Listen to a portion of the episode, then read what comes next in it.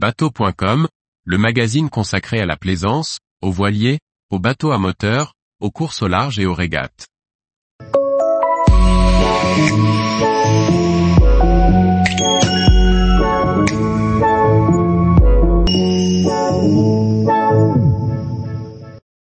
Idée bricolage, rénovez la barre franche de votre voilier. Par Emmanuel Van Dett. Quand ils n'ont pas des roues, la plupart des barres franches des voiliers sont en bois. Bien entretenues, elles peuvent tenir leur poste deux ou trois dizaines d'années. Au-delà, il faut parfois les remplacer. Revue de détail avec un professionnel. Avant que votre barre franche ne vous cède dans les mains, elle va vous livrer quelques signes de fatigue. Parfois, on note une souplesse anormale. Le plus souvent, des traces noires autour des trous de la visserie signalent des entrées d'eau, et donc de la pourriture. Et c'est bien sûr, là que ça casse. En mer plus qu'ailleurs, mieux vaut prévenir que guérir. Si votre barre vous semble fatiguée, remplacez-la sans attendre. Parfois, c'est un changement de pelle de safran qui impose une barre plus large ou plus étroite. Voilà un deuxième motif pour s'offrir une nouvelle barre, même si un jeu de cale peut résoudre le problème. Et l'usage sportif en régate d'une unité jusque-là peu sollicitée peut révéler un sous-échantillonnage de la barre d'origine. Tout dessus avec quatre bons hommes au rappel et un bon clapot à négocier, une barre franche encaisse des efforts bien plus importants que lors d'une paisible navigation familiale. Dans ce cas également, à vos rabots.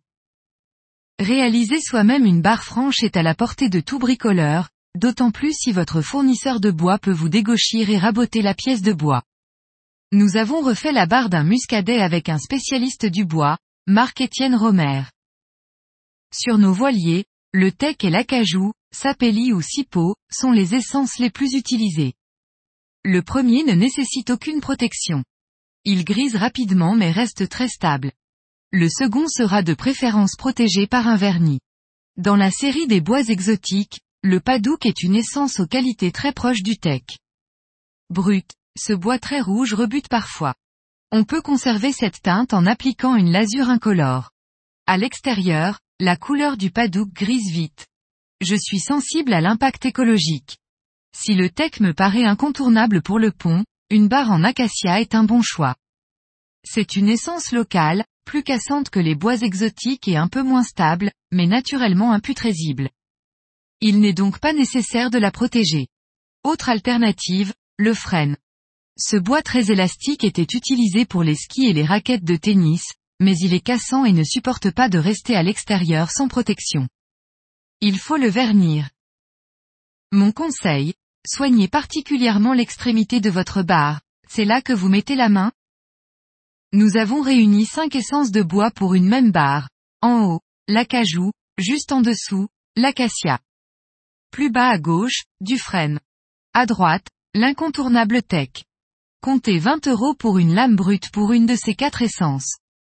En dessous, une lame de padouk, trois fois moins chère. On commence par les mesures. Largeur au-dessus de la pelle de safran et longueur, le reste est libre ou presque. Le plus simple est évidemment de reprendre les côtes sur l'ancienne barre, et de corriger ses défauts. Ici, la nouvelle pièce sera plus large pour se passer des cales et plus de rigidité. À l'aide de la machine à bois, la pièce est dégauchie sur une face et rabotée sur la face opposée. On garde une marge de 1 mm pour raboter au final les deux faces dégauchies. C'est une opération qu'il est conseillé de demander à son fournisseur de bois de la réaliser. À partir de ce stade-là, plus besoin de machines spécialisées. Un plaisancier ordinaire peut s'en sortir avec son rabot à main bien affûté et un peu d'huile de coude. Pour une bonne prise en main, la poignée ne reste pas un grossier rectangle de 55 par 45 mm. On trace au crayon la partie qu'on souhaite conserver. Idem sur les côtés de la barre. À l'extérieur de ces marques, le bois sera éliminé. Rabot électrique ou manuel si vous disposez du premier, c'est tout de même plus facile, et surtout plus rapide. Réglez-le sur une découpe de 0,5 ou 1 mm maxi. On effectue toujours des petites passes pour éviter d'enlever trop de matière. Quand on arrive tout près du trait au crayon, on passe au réglage fin, soit 0,2 mm. Pour arrondir les angles, on passe au rabot à main. Pour un bon travail, pensez à bien vous installer et bloquer la pièce. Sur les bois massifs, il y a souvent un sens de rabotage, lequel s'inverse parfois d'une face à l'autre. Bien surveiller l'état de surface et créer un plat de 5 mm. Pour la finition, on utilise du papier de verre de 100 ou 120. La cale à poncer est parfaite pour les parties planes, mais pour les angles, mieux vaut utiliser le papier tenu dans la main seule. Gare aux ampoules pour les petites mains fragiles. Pour le travail du bois, c'est terminé. Reprenez l'ancienne barre pour tracer soigneusement les trous des ferrures. Pour éviter toute erreur, marquez et percez des deux côtés. Vous éviterez ainsi de retrouver un trou décalé de 5 ou 8 mm par rapport à la ferrure. Commencez le montage des ferrures dès le premier trou percé. Pensez à appliquer du sika sur le filetage vis. Il ne vous reste plus qu'à percer dans le bois le trou le plus éloigné, toujours des deux côtés. Montez vis et écrou et terminez de la même façon au milieu. Votre stick vous plaît toujours son articulation est en bon état il n'est ni trop grand, ni trop court et ne coince pas dans le tableau arrière alors, gardez-le. Sinon, c'est le moment d'en changer. Percez des pré-trous avec une mèche bois de 1 mm inférieure au diamètre des vis. Pour éviter les infiltrations, les vis sont enduites de sika. Si votre voilier est équipé d'un pilote barre franche, percez à l'emplacement indiqué par le fabricant, ou reportez le même emplacement que celui de l'ancienne barre. Le trou doit être très légèrement inférieur au diamètre du plot en inox. Préparez un mélange résine époxy, durcisseur pour coller définitivement le téton en inox.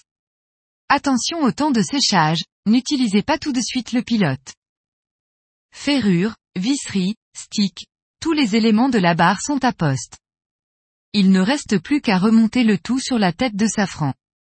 Utilisez un écrou-frein par sécurité et surtout pour ne pas serrer trop fort. La barre doit pouvoir se relever sans effort. Mais tenir en place avec l'angle choisi. Tous les jours, retrouvez l'actualité nautique sur le site bateau.com. Et n'oubliez pas de laisser 5 étoiles sur votre logiciel de podcast.